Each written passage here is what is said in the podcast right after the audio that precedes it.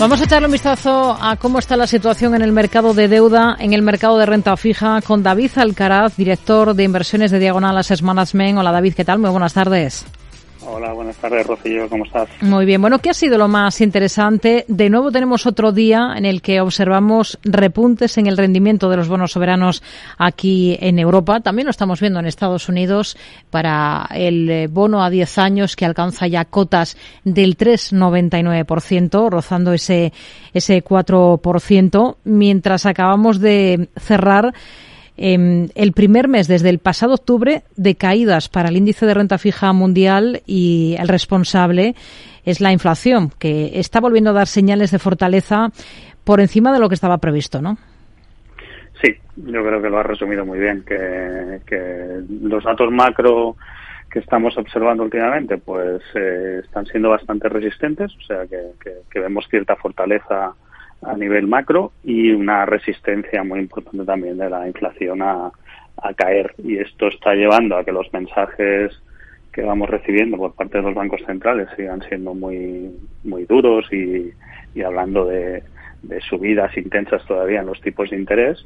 Y lo que estamos viendo, lógicamente, es que esa tasa terminal que hace unos meses veíamos más en, niveles en Estados Unidos, pues entre el cuatro y medio y el 5, pues ahora ya estamos hablando que probablemente sea el cinco y medio, ¿no? Y que en Europa, pues a lo mejor supere incluso el, el 4%. Y estos días estamos viendo un ajuste muy importante en, las rentabilidades de los bonos soberanos. De hecho, hoy, por ejemplo, el, la TIR del bono americano a dos años está en máximos desde 2007 pero en Europa tres cuartos de lo mismo. Tenemos el bono alemán a dos años en máximos de 2008, eh, el bono alemán a diez años en máximos de, desde 2011, el bono español a dos años en máximos desde hace 11 años, o sea que que subidas en las rentabilidades muy contundentes.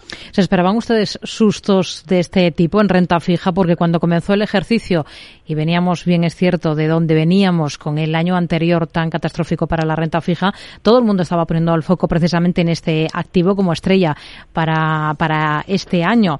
No sé si se están poniendo ya en entredicho estas expectativas, ¿no? ¿Qué, esperamos a partir de, de ahora o qué esperan ustedes, ya que estamos estrenando justo hoy nuevo mes? Marzo.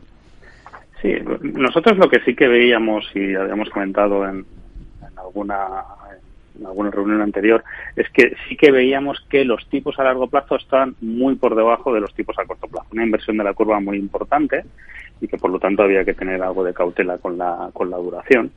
Eh, seguimos viendo que los tipos a corto siguen repuntando y que por lo tanto pues tenemos esas caídas en el activo de renta fija pero al final nos está ofreciendo rentabilidades muy interesantes, eso sí, cada vez más, más importantes, pero sigue siendo un activo que nos gusta, que nos gusta a principio de año, eh, que, que, con las rentabilidades que ofrece, creo que cada vez eh, supone una alternativa más evidente a, la renta variable. que cuando uno ya busca rentabilidades del 5, del 6 o del 7%, no hace falta acudir a la renta variable, con, con bonos ya, ya se está obteniendo.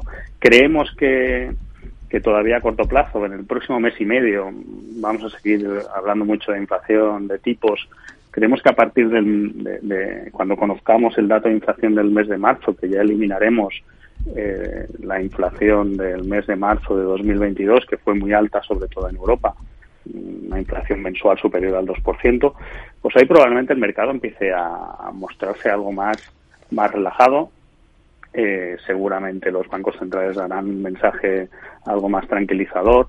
En algún momento en los próximos meses deberíamos ver un parón en, este proceso de subidas de tipos por parte de los bancos centrales y ahí creemos que la renta fija sí que recogerá todo este potencial que tiene. O sea, yo creo que sigue siendo momento para, hmm. para construir cartera. Hay acuerdo desde hoy en la Unión Europea para mm, establecer un estándar de bonos verdes. Esto brinda a los inversores esa tan esperada claridad de que su dinero está realmente alineado con las ambiciones climáticas de, la región. No sé qué esperan ustedes que pueda suponer este acuerdo. ¿Esto significa que cualquier bono verde que no utilice en adelante este sistema va a ser visto como sospechoso? Sí, sí, porque el, sector, o sea, pensemos que el, prácticamente un porcentaje muy importante de las emisiones de bonos eh, los compran compañías de seguros, fondos de inversión, tesorerías de los bancos. Eh, y ahora los estándares, lo que está llevando a la industria es a obligar a un cierto cumplimiento de estos estándares. Eh, si no se cumplen, va a ser más difícil tener poder cubrir estas emisiones que necesiten hacer las compañías con lo cual yo creo que va a ser muy positivo porque el propio mercado va a obligar a las compañías a, cumplir con estos objetivos hmm.